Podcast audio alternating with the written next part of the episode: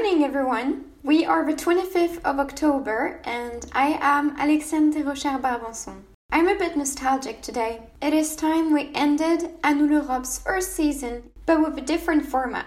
So, two weeks ago, we have released the first version of the 14th podcast in French, and today you're listening to the English version. Airing two podcasts each week Yes, it's a big commitment, but it is one we will uphold for season 2. In addition to offering new guests interviews, French or not, as well as new themes. You will then be able to revise your French or English depending on your mother tongue. Today, I welcome Sophia Stutzman, who studies both at Sciences Po Paris and at the London School of Economics. She will express herself on how it feels to live in a Eurosceptic country, the UK, aka United Kingdom, and on her experience within the European institutions, namely the Parliament. You're listening to Insider, À nous l'Europe's 14th podcast, a series answering each week to the question How does Europe invite itself in your life?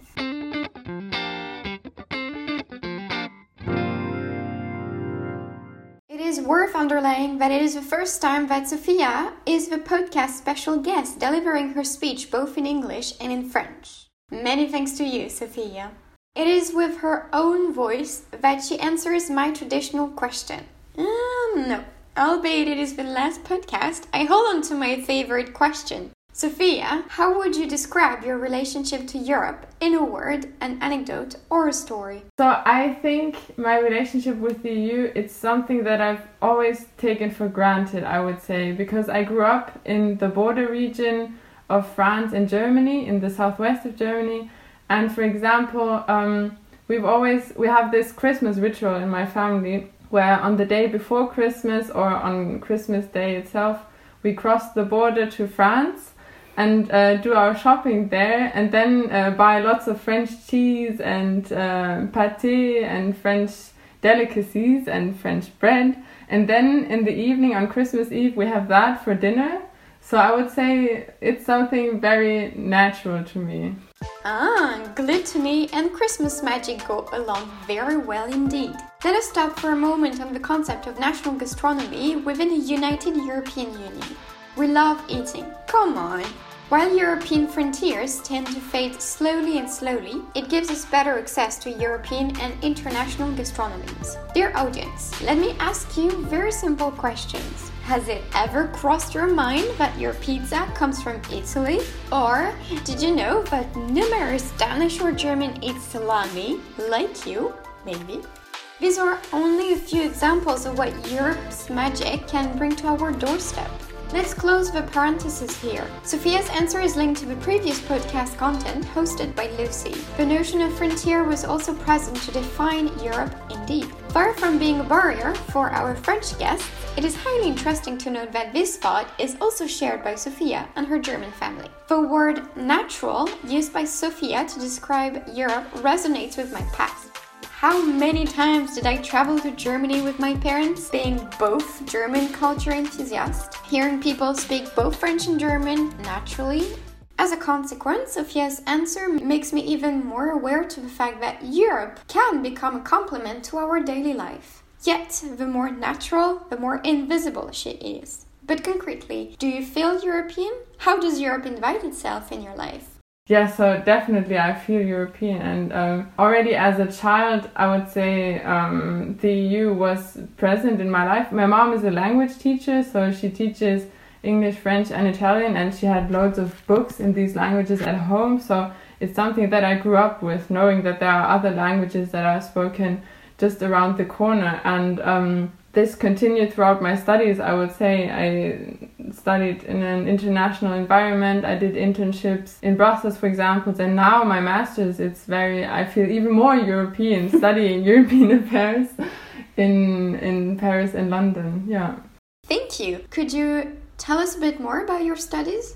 Yes. So I did my bachelor's in Passau. That's a small town in Germany near Munich um, close to the Austrian border actually, so another border that I got very used to.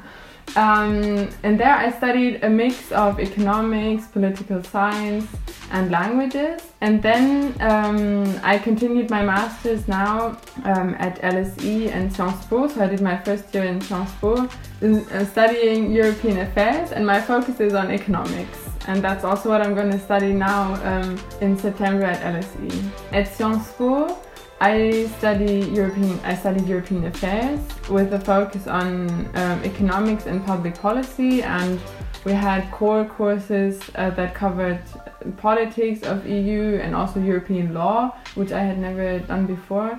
And then my core courses in in economics, which was very standard introductory courses in economics. Yeah, so at LSE, I'm really looking forward to applying the theoretical knowledge on economics to European matters. Wait a minute, is it not just paradoxical that you decided to study the political economy of Europe in a Eurosceptic country, the United Kingdom? Yes, but I think that's actually what makes it fascinating to me to study first in France, uh, a country that is um, has a president who is quite pro-European, I would say, um, and then do the second year in a country that recently left the EU. Uh, I think that's that makes it fascinating because I want to know I want to get to know the British standpoint a bit better because I think once you start studying um, or once you start digging deeper into the reasons why the UK left the EU, I think you can have many lessons that you can learn from that and apply that to the EU and in this way make the EU function a bit better as well. But I have to say, I think that studying at LSE, we will be in a big pro European bubble, I think it will actually be quite hard to actually talk to people and um, who, who wanted to leave the EU. Let us stop for a short moment on Brexit and let us focus on the facts. Originally, Brexit refers simply to the fact that the United Kingdom decided to get out of the European Union. However, the term also designates the period running from David Cameron's announcement emphasizing the organization of a national referendum. He was the Prime Minister, and this referendum was held on the 23rd of June 2016 about UK's membership in the EU. Until the 1st of February 2020, the official Brexit, until now, where negotiations are still a work in progress. What a political adventure which shocked, surprised, puzzled many people. Sophia, what struck you the most about Brexit? So, what struck me the most about Brexit was so there was a big line, I would say, a big difference in terms of the voting outcome um, for young people versus old people. And um, um, to see that young people, they overwhelmingly voted in favor of remaining in the EU and it was mostly old people who voted to leave the EU. And if you think that young people will have to live in the UK for a much longer time period than than older people, I think so. It was quite unlucky to see that it was mainly old people who then ended up deciding the fate of the UK. I remember very well waking up the day of of the Brexit vote. It was yeah, it was June 2016 I was in Passau during my studies and I woke up and I was just very shocked. I couldn't really believe what I read, also because all the polls um, showed that the previous polls had shown that the majority actually wanted to remain in the EU. We should definitely make a whole podcast on Brexit. It could be a good idea to explore its numerous consequences on Europe, on other member states, and on the UK itself. Let us pause on the political campaign for Brexit. I know that you have already given some thoughts into it, so should you be able to rewrite history, what would you change in the period preceding the referendum? So I think referring to what I've said before, what would have been very nice would have maybe been changing the voting age and lowering the voting age to 16 to incorporate this uh, intergenerational injustice, if you can call it that way, that I've commented on before. But otherwise, if I had the power to change anything, um, I would have also changed the curriculum in schools, I think, because uh, especially in the UK, but also in other countries in Europe, the children don't learn enough about the EU and um, they don't learn enough about what the EU does for them and how the EU functions I think that's also the root of the many fake news that the campaigns could spread because many people were not informed enough about the EU. So I think information would have been key looking back. So, your view on this is based on a long term perspective about Brexit consequences in UK citizens' daily lives. In this podcast's first section, you dived into such a big earthquake, namely Brexit. Now, let us have some fun. Although you were not yet an insider in 2016, you had the amazing opportunity to work within the European Parliament. You had a foot in Brussels while having the other one in the French and German realities. What did you do within the European institution? What was your role? I told you that I did an internship in the European Parliament in Brussels. It was a Schuman traineeship, so that's a five months traineeship. And um, my position was in the Parliamentary Research Service of the Parliament. And my position was in the Budgetary Policies Unit. So the aim of this unit was to provide information to the members of parliament so that they can vote in a well informed manner, actually, and to provide impartial information about budgetary matters and what is going on in the EU. If I may, what were your motivations? I'm super fascinated by institutional processes in the EU. And I had done a previous internship at the United Nations Budgetary Committee, so that's how I how I had already been in contact with budgetary matters, and I think that was also a big asset um, for my for my traineeship at the European Parliament. Let the fun begin. Can you give us one of your favorite anecdotes with regards to your time spent at the European Parliament? Yeah, so the anecdote that comes first to my mind is uh, witnessing you, um, witnessing Ursula von der Leyen being elected as commission president, that was definitely my highlight of the whole traineeship. So, so all of the trainees from the Parliamentary Research Service, we were all invited to go to Strasbourg for two days.